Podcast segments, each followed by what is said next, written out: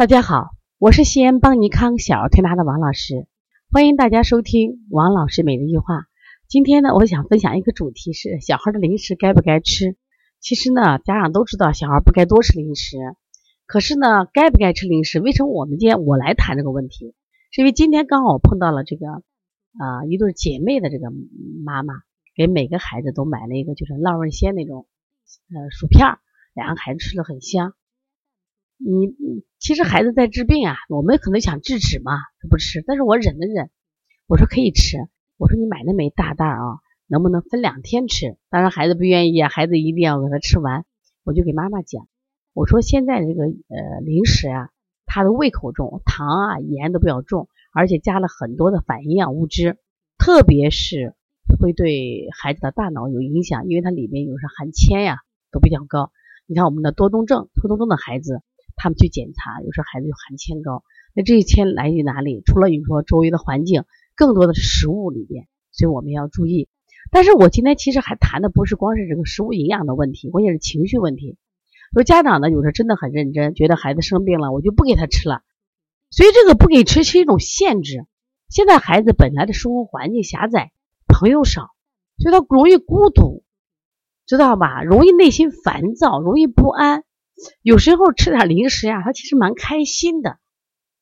从这个角度上，我们其实，在给孩子规避饮食的时候呢，我也不建议管得太严，适当的给吃一点。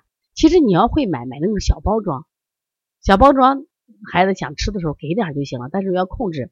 你比如现在很多孩子查出来牛奶、鸡蛋不能吃，不耐受，因为他吃了以后，他身体马上出毛病呀。那这个时候呢，我们就是适当的给一点，这个量不足以引起他去犯病。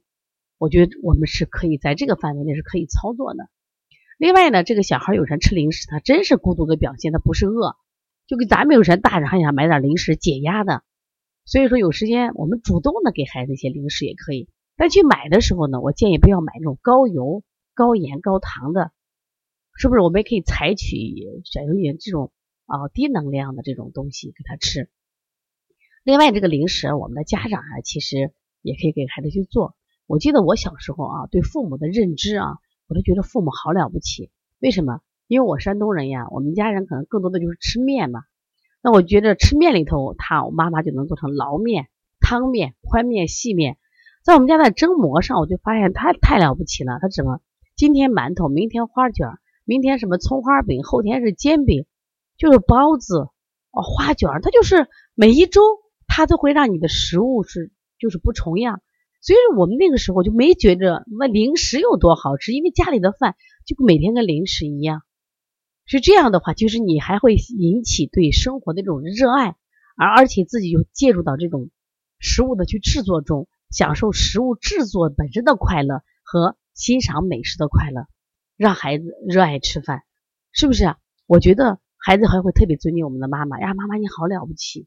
我觉得我的爸爸我都觉得好了不起，晚上回来打家具。啊，做煤球啊，既是钳工又是车工，什么都会干。对，实际上父母这种能力，他不用去让孩子去上早教，孩子是不是就学习了？而且孩子很充实，因为回来以后，你爸爸妈妈就是等于在给他玩，因为在做饭的过程中，在打煤球的过程中，你本身就是一种活动啊，是不是让孩子就快乐？所以很多时候孩子吃零食也是为了缓解情绪。我们现在很多孩子容易生病，是因为啥？他郁结着的。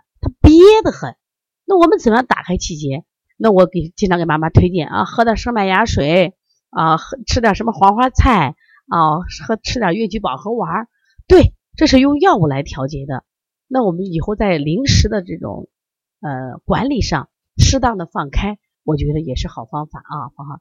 另外，我更希望的我们的家长，不管爸爸妈妈，就是至少一周抽一两天时间，去在我们的这个平日常的做饭中。下点功夫，变点花样，只要我们孩子开心了，气机通达了，他怎么能生病？所以说，小孩零食适当吃，科学吃，也是让孩子不生病的一个什么呀手段。所以希望大家呢，呃，在日常的我觉得护护理孩子的的方法上，还要多学习。呃，如果大家有什么问题，可以直接拨打我的电话幺三五七幺九幺六四八九。